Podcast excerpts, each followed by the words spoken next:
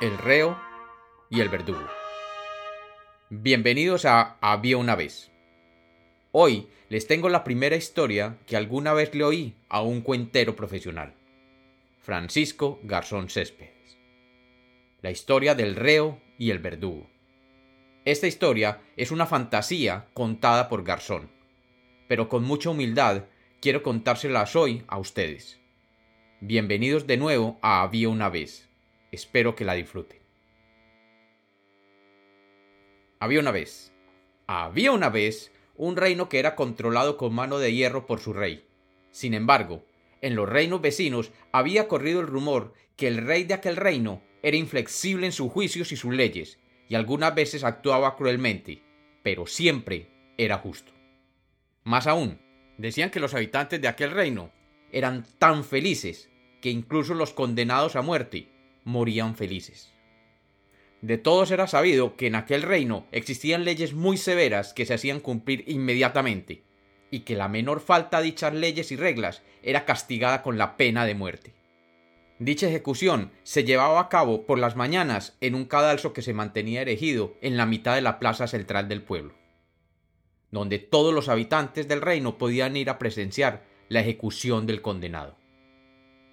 Algún visitante al reino narraba que estando él en el pueblo, se enteró que aquella mañana habría una ejecución de un reo que había sido condenado a la muerte por haberse robado una pieza de pan.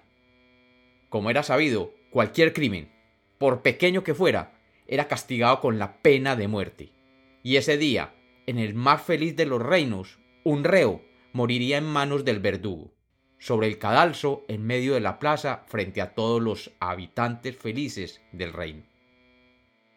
Desde las primeras horas de la madrugada, cuando el sol comenzaba a salir sobre las callejuelas del pueblo, los habitantes comenzaron a salir de sus casas y se dirigieron entusiasmados a la plaza principal para tener el mejor puesto posible para presenciar la ejecución de aquel día.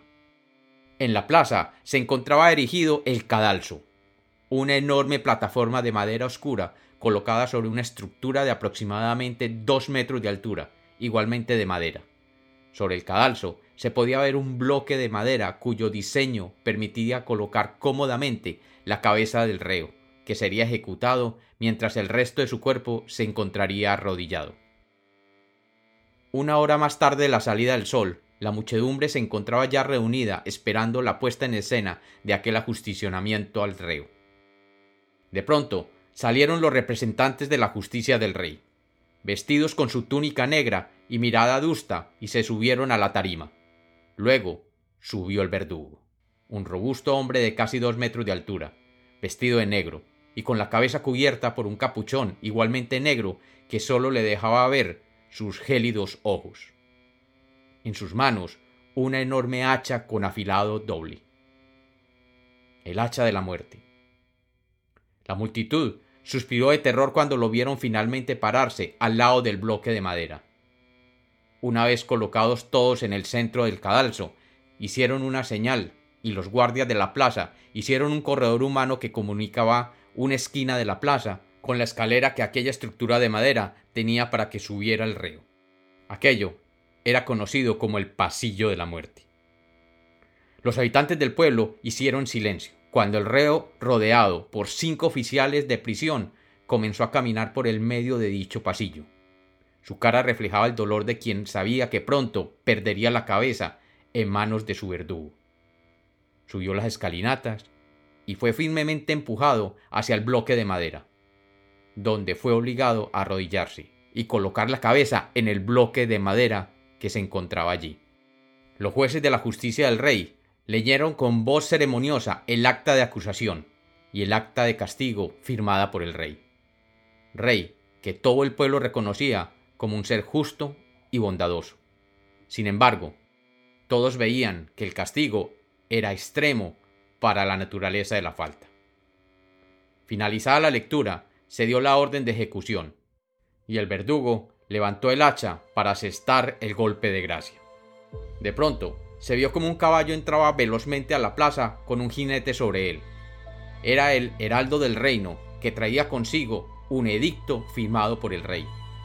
El heraldo se acercó al cadalso y saltando de su caballo, subió y se situó al lado del reo, y con voz ceremoniosa leyó Su Majestad el Rey, teniendo en cuenta que la falta cometida por el reo, el robo de una pieza de pan, es una falta menor, considerando que el delincuente posiblemente actuó motivado por el hambre y que vuestro rey siempre ha querido actuar con bondad y justicia frente a ustedes, sus súbditos, decreta que se le perdona la vida al reo y sea liberado inmediatamente. Su Majestad el Rey. Habiendo oído esto, el reo, aún con su cabeza sobre el bloque de madera, se sintió totalmente feliz y mirando al público reunido en la plaza, sonrió, con la más feliz de las sonrisas que hombre alguno pueda llegar a tener. Y sonriendo, cayó la cabeza de aquel reo, cortada por el hacha del verdugo, que era sordo. Y como los cuentos nacieron para ser contados, este es otro cuento de Había una vez.